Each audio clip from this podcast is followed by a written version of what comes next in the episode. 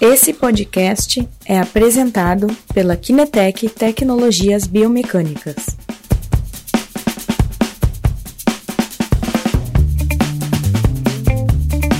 Olá pessoal, tudo bem? Nós estamos iniciando a nossa live de hoje. Eu quero que vocês uh, avisem aí como é que tá o áudio, como é que tá o vídeo, se tá tudo certo, se vocês nos ouvem bem, para que a gente possa começar e todo mundo nos acompanhe, tá bom? Postem aí da onde vocês estão falando, para a gente saber quem é que está nos assistindo. Nossos clientes deem um oizinho aí. E vocês podem ficar bem à vontade, bem à vontade para fazer perguntas, tá? Então, uh, podem postar as perguntas, que a Dani está aqui na assistência com a gente e vai passando as perguntas para nós, tá bom? Hoje a gente está aqui com a professora Aline Pagnussá. A professora Aline já teve outra vez aqui com, conosco, né? E hoje a gente veio fazer uma live bem especial. A professora Aline é doutora em neurociência e hoje ela é coordenadora do programa de pós-graduação da UFSPA, né? A Faculdade de Ciências de Saúde aqui de Porto Alegre.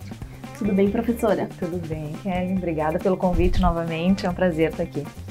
Que bom, a gente fica sempre feliz uh, em receber pessoas especiais, assim. Eu tenho um carinho bem especial pela professora, porque ela, ela trabalha numa área que uh, eu sou encantada, assim, uh, a neurociência, né, e a reabilitação das pessoas com déficit por conta de problemas neurológicos.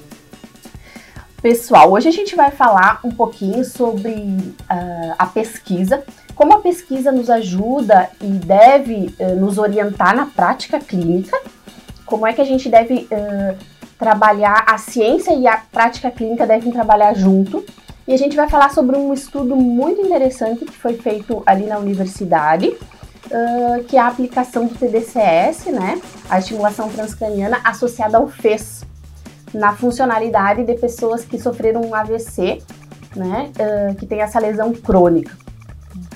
Então, professora, eu gostaria que falasse um pouquinho como é que surgiu esse estudo, por que motivo uh, vocês tiveram a ideia de, de realizar esse estudo ali. Tá. Bom, então, uh, bom dia ou boa tarde a todos. Uh, quando a Kelly e o Christian me convidaram para vir aqui novamente para falar sobre pesquisa, a ideia era escolher um dos artigos do nosso grupo e que tivesse um, um artigo que tivesse uma aplicabilidade clínica mais direta. Né? E aí, por essa razão, eu escolhi esse artigo. Esse é um dos últimos artigos que nós publicamos, ele é deste ano, e está publicado numa revista que é uma revista bem importante dentro da área da reabilitação. Ele é produto de um, uma tese de doutorado da, de uma aluna minha, que é Ana Paula Salazar, e que foi uma tese que produziu três artigos, e um deles é esse. Então, a, a ideia de estudar o TDCS uh, já veio então há alguns anos, porque a Ana terminou o doutorado dela uh, recentemente, então uh, já começou há pelo menos 4, 5 anos atrás nós queríamos estudar uma estratégia de reabilitação que pudesse fazer, então, esse reequilíbrio interhemisférico, que é o que o TDCS promete, então, a eletroestimulação transcraniana por corrente direta, ela promete fazer um reequilíbrio entre os hemisférios, porque em situações de normalidade ou em situações regulares, nós temos um equilíbrio interhemisférico uh, ideal, e em situações de lesão, nós podemos perder esse equilíbrio interhemisférico, aquele hemisfério que foi lesionado passa a ficar menos ativo, aquele uh, contralateral não lesionado fica excessivamente ativo e aí isso pode prejudicar ou interferir na recuperação do paciente. Então a ideia era trabalhar com TDCS, mas trabalhar com TDCS em uma população que nós imaginávamos que era mais uh, a nossa realidade como população brasileira também, que são os pacientes com sequela de AVC, pacientes que tiveram um acidente vascular cerebral, mas que estão na fase crônica já, então uh, mais do que seis meses pós-lesão, e que tivessem comprometimento moderado a grave. Uh, a gente vê muito na literatura vários excelentes artigos publicados, mas com uma, uma população que muitas vezes uh, está num período mais recente pós-lesão uhum. e que tem um comprometimento leve, então, muitas vezes o que a gente, uh, o que os fisioterapeutas, né, conseguem ler nos estudos, nem sempre reflete a nossa realidade. Então, foi, surgiu nesse sentido, de tentar estudar uma estratégia que pudesse ser aplicada a pacientes crônicos, ou seja, que tivessem mais tempo de lesão, e além disso, que tivessem comprometimento moderado a grave. Então, por isso, nós resolvemos estudar o TDCS e pensando em. Nós já tínhamos outros estudos, outras revisões temáticas mostrando que o efeito do TDCS ele ele é uh, significativo quando, principalmente quando associado a outra terapia. Então, nós tínhamos já estudado, uh, temos outros artigos publicados que dizem que quando a gente associa o TDCS à fisioterapia, o resultado é muito melhor. Então, por essa razão, nós resolvemos investigar TDCS mais uh, o FES, que eu imagino que todos os fisioterapeutas conheçam, e o FES, obviamente, aplicado durante uma, uma atividade, né, durante uma tarefa de alcance. Perfeito. Aline, só explica um pouquinho para o pessoal, vocês digam aí se vocês estão uh, entendendo tudo, uh, principalmente quem não é muito da área da, da, da neurofuncional, né, da fisioterapia uhum. neurofuncional, se está tudo claro para vocês, senão a gente retoma. Mas eu gostaria que tu explicasse um pouquinho como é que o TDCS, como é que tu aplica, como é que é a técnica do TDCS. Uh, existem várias formas, né? Nesse estudo, nós usamos uma montagem bicefálica, ou seja, nós usamos um, um, em um dos o hemisfério lesionado ele era estimulado e o hemisfério contralateral, que não está lesionado, ele era inibido. Então nós usamos essa montagem bicefálica, mas existem outras formas de a gente pode só estimular o lado afetado ou só inibir o lado não afetado. Nós optamos baseado em estudos anteriores, por essa montagem, porque ela se mostrava a mais promissora. Então, a, a, o TDCS, ele tem uh, formas diferentes de aplicação. No, nos estudos que a gente for procurar sobre o TDCS, a gente vai encontrar formas diferentes. Sim. Nessa, Sim. nessa foi uh, escolhida essa forma porque teria mais efeito sozinha ou sempre com outra técnica? Qual é a, a, nos estudos, assim, o que, que eles nos dizem? Não, de uma forma geral, independente da montagem, uh, o que nós temos visto é que sempre quando associado a outra terapia, o TDCS tem mais efeito. Okay. Então, independente da montagem. Perfeito. Tá. Então, uh, a aplicação clínica, assim como na pesquisa, ela de deve ser sempre uh, associada a atividades funcionais. Isso? Sim, isso reforça a importância da fisioterapia, né, na reabilitação do paciente hemiparético crônico. Uma dificuldade que a gente tem na clínica, assim, que eu não sei se se reflete na pesquisa, é Uh, a avaliação, porque a gente tem uma diferença entre um paciente que tem, a gente considera crônico seis meses, um paciente que sofreu um AVC há seis meses e já é considerado crônico, e um paciente que sofreu um AVC há três anos também uhum. é considerado crônico. Uhum. E aí, quando a gente vai fazer uma avaliação do paciente crônico, né, a gente vai perceber uma diferença de evolução de tratamento, não? Na pesquisa, uh, como é que fica? Sim. Uh, a gente procura não incluir nas amostras pacientes que têm muita diferença de tempo pós-AVC. Então, a gente não inclui normalmente pacientes que já estão há 10 anos uh, com a sequela e pacientes que eh, estão recém seis meses. Mas a gente precisa ter um ponto de corte, né? Então a gente, em geral, trabalha com 6 a 2 anos no máximo, considerando que esse que tem seis meses de lesão tem Uh, características diferentes, muito embora a literatura separe né, uh, os seis meses como a, a, o período em que ele entraria na fase crônica e aí a possibilidade de recuperação já não é tão grande quanto o que a gente conseguia observar antes desse período, principalmente ali na, no, no, pico nos três meses. Sim. Tá. Pessoal, se tiverem dúvidas, podem postar, viu? Aí. Vão perguntando, não tem problema nenhum. É e me conta um pouquinho, Aline, como é que tu enxerga essa pesquisa que vocês fizeram na aplicação clínica? Tá. O que, que tu acha que essa pesquisa uh, colabora com a gente na clínica? Uh, essa tua pergunta é bem interessante porque nós estamos lá dentro da universidade, né, idealizando perguntas de pesquisa que a gente imagine que uh, tenham um impacto na vida profissional dos fisioterapeutas.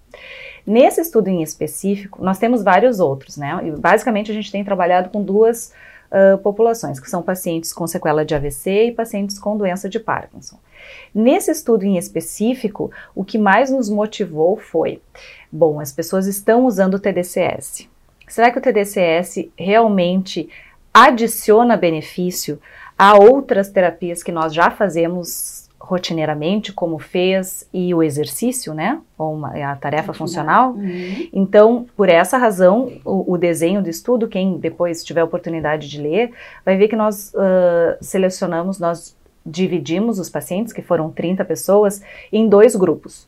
Um deles recebeu a terapia real, TDCS, mais o FES e a atividade motora.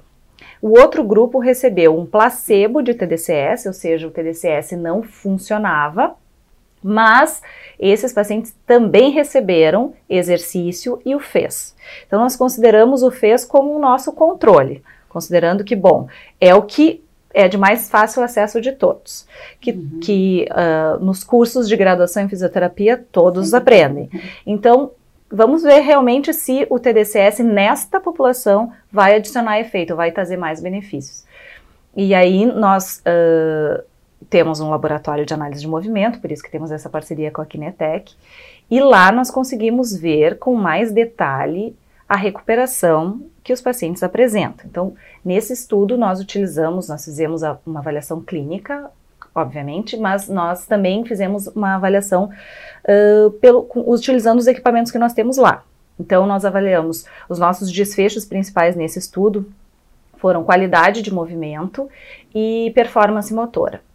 A performance motora diz respeito a, nesse estudo nós separamos as velocidades com que o paciente fazia a tarefa. Era membro superior e ele tinha que fazer uma tarefa de alcançar a frente não era um alcance funcional, era só apontar à frente. Bom, eu imagino que quem está nos assistindo tem um pouco mais de intimidade com os sistemas de análise de movimento, mas lá no nosso laboratório nós temos um sistema com seis câmeras, onde então nós colocamos marcadores em locais específicos do corpo do paciente, conseguimos uh, transformar aquele movimento passamos por um sistema tridimensional e a gente consegue ver em todos os planos como que está acontecendo aquela movimentação. Então nós vimos velocidade com que o paciente fazia o alcance na fase de ida, na fase de ajuste, na fase de retorno, pico de velocidade, e isso foi a performance motor. Além disso, nós avaliamos qualidade de movimento, que é algo que na prática clínica é um pouco difícil, difícil. da gente avaliar. Então, nós selecionamos como qualidade de movimento os ângulos articulares uh, no final da tarefa. Então, os pacientes que têm mais comprometimento têm menor, por exemplo, o ângulo de extensão de cotovelo. E a gente imagina que quando o paciente melhore, ele vai fazer mais extensão de cotovelo e menos movimento de tronco para alcançar a frente. Isso fez parte da qualidade de movimento. Além disso, nós fizemos um cálculo da suavidade do movimento, ou seja, uh, qual era a suavidade com que o paciente conseguia fazer o alcance para frente. Clinicamente, nós avaliamos com uma uh, escala que é muito comumente utilizada, que é a Fugel-Meyer Assessment, uhum. e, e, utilizamos também a avaliação de preensão manual. Então, essas foram, nós tentamos unir a escala clínica com as outras formas instrumentadas que nós temos de avaliação. Né? E uh, como é que tu acha que a gente podia, poderia replicar esse estudo? Por exemplo, eu sou um fisioterapeuta e eu tenho um TDCS e quero um, fazer essa avaliação. Tu acredita que a gente utilizando escalas, uh, essa escala de alcance à frente que vocês utilizaram, a gente consegue ter resultados, uh, perceber o resultado do nosso paciente? Sim, Sim. Uh, existem diferentes instrumentos, e aí tem que. O fisioterapeuta vai ter que escolher aquilo que é mais adequado para a sua realidade, algo que não seja muito. Uh, uma escala muito longa, algo muito complicado, porque na prática clínica a ideia é saber se o paciente realmente está respondendo positivamente àquela, aquele método de tratamento que nós escolhemos. Então, obviamente, acho que o fisioterapeuta deve ter formas de quantificar a melhora do seu paciente, e aí existem várias alternativas disponíveis na literatura. Nós, obviamente, temos um laboratório, conseguimos Sim. fazer isso num laboratório. Só que, uh, recentemente, nós temos, nosso grupo de pesquisa também tem se preocupado um pouco com a percepção de melhora que o paciente tem. Por que eu digo isso? Porque muitas vezes no laboratório nós conseguimos perceber, por exemplo, uma diferença estatística num, em um determinado parâmetro, como por exemplo velocidade, mas o paciente não percebe nenhuma melhora e, e, não percebe que no seu dia a dia ele está conseguindo usar mais aquele membro superior para fazer as suas. Não posso colocar a mão aqui, né? Porque dá barulho. É. Não? Tá. Uh, que ele vai estar tá conseguindo usar mais o membro superior para fazer as suas atividades do dia a dia. Então, isso é algo que a gente tem se preocupado também. Tentar verificar a percepção que o paciente tem da sua melhora. E nesse artigo nós fizemos isso pela primeira vez. Uma pesquisa da percepção, né? Porque é importante, eu vejo que a gente fez o estudo, a gente uh, é, percebeu, viu, uh, analisou que estava estatisticamente significativo, mas às vezes isso não vai para a casa do paciente, né? Não vai para a função dele, ele não leva para o dia a dia. Lá no laboratório ele faz uh, bem, ele teve ganho uh, significativo, mas quando ele vai fazer a atividade dele funcional em casa, ele não percebe que aquilo foi um ganho para ele, né? Uhum. É, uh, a gente tem que também, quando analisa os dados, ver se aquela diferença é só estatisticamente significativa ou se ela é clinicamente uhum. relevante. Uhum. Então, uh, é nisso, isso também que os fisioterapeutas que procuram uh, artigos científicos que deveriam, deveríamos ser todos, né, para embasar as nossas, a nossa prática, precisam estar atentos também, né? Porque às vezes aparece uma diferença na estatística, mas até que ponto essa diferença é relevante, né, para o dia a dia do paciente, que vai me fazer uh, recomendar que aquele paciente faça aquele tipo de terapia. Né? Sim. Que foi o que nós. Não sei se estou indo um pouco contra a tua sequência não, aí, né? não tem que foi o que, o que nós acabamos vendo nesse estudo, que nós encontramos algumas diferenças entre o grupo que era tratado com TDCS real. Ele melhorou em alguns parâmetros, uhum. mas na nossa análise geral, melhorou, ou seja, nós encontramos diferenças estatística entre os parâmetros, uh, entre grupos, inclusive, né, porque é um ensaio clínico. Uh, mas analisando todos os dados em conjunto e analisando quanto foi essa melhora, uh, com base nesse estudo, eu não recomendo que pacientes com essas características façam o TDCS. Podem fazer apenas o FES e a tarefa motora.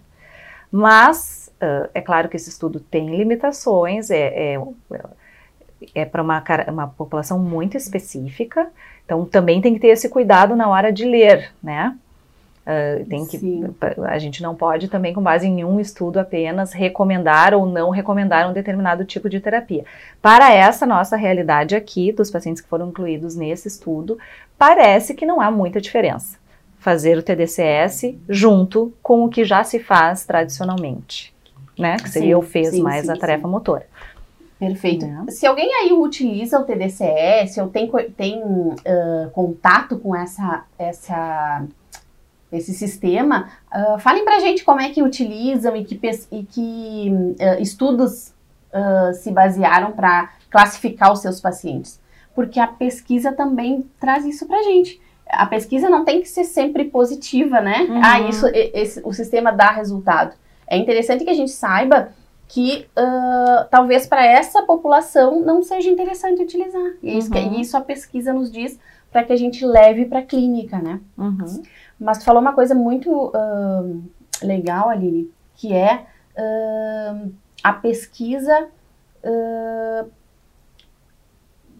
Os, os, os fisioterapeutas buscarem estudos que sejam de boa qualidade uhum. para embasar os seus tratamentos, né? Uhum. Porque muitas vezes a gente faz uh, baseado em, no que acha, ou no que vê, ou no que ouviu falar em algum, em algum evento, e uhum. tem que estar tá bem classificada o que, a tua população e que estudo tu tá. Tem que relacionar a tua população ao estudo que tu tá lendo, né? Uhum. Para que a gente tenha evidência científica do que a gente está falando. Ultimamente se fala muito em evidência científica, né? Na fisioterapia, que há um tempo atrás uh, não se falava muito, para que a gente tenha tratamentos de qualidade, né? Para que uhum. a gente uhum. saiba o que realmente a gente está fazendo na clínica. E esses estudos, assim, uh, práticos, uh, vem muito, uh, andam muito junto com a clínica, né? Uhum. E hoje isso é, tem se tá, tá bem em evidência, né? Que é, que é bem legal agora. É, é, bem importante assim que o fisioterapeuta saiba ler e interpretar o artigo. Por essa razão, todos deveríamos ter um curso de prática baseada em evidências para aprender, porque uh, os cursos de graduação muitas vezes não têm esse, esse foco, né? E como é importante depois a gente saber avaliar a qualidade daquilo que estamos lendo. Sim. Porque existem várias coisas uh, publicadas e que podem gerar alguma dúvida, ou a forma como o estudo foi realizado, ou até mesmo, às vezes, a interpretação que os autores estão dando para os seus resultados. Então, é bem esse, esse ponto é muito importante. Que a gente possa fazer, né? É. Pessoal, digam aí o que, que vocês estão achando da nossa conversa. Podem fazer as perguntas de vocês. Vocês de São Paulo aqui nos acompanhando. Vocês utilizam o FES na prática de vocês? Como é que está a utilização dessas, uh, desses sistemas, né? A gente, na, na universidade, a gente tem a possibilidade de utilizar uh, instrumentos de avaliação bem apurados, né? Que uhum. nos dão muitos dados. Mas a gente pode sempre na clínica, e deve, né? Todo fisioterapeuta deveria fazer uma avaliação bem uh, detalhada. Se tu fizeres uma avaliação bem detalhada do teu paciente, tu vai ter esses dados também dos teus, dos teus próprios clientes, né? Uhum. Tu, sabe, tu consegue uh, qualificar a tua população ali se tu tiveres uma avaliação pré e pós uh, bem detalhada, bem feita na tua clínica, mesmo sem esses sistemas tão avançados, uhum. né? Exato. Hoje, uh, hoje em dia a gente tem várias tecnologias que ajudam, né? A gente na prática clínica, mas eu sempre digo que qualquer tecnologia depende do bom profissional, né? Uhum. Não importa eu ter uma tecnologia ótima e não realizar uma avaliação bem feita.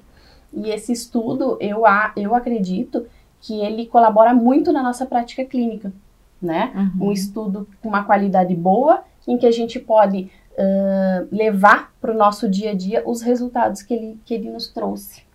Uma dica nesse, indo ao encontro do que tu estás falando, uh, para os fisioterapeutas, quando tem essa dúvida na hora de interpretar o estudo, uh, sempre as, as, melhores revistas, ou seja, aquelas que uh, são mais lidas ou que têm um fator de impacto mais alto, em geral elas são mais rigorosas para aceitar os artigos, né? Ou seja, para publicar os artigos.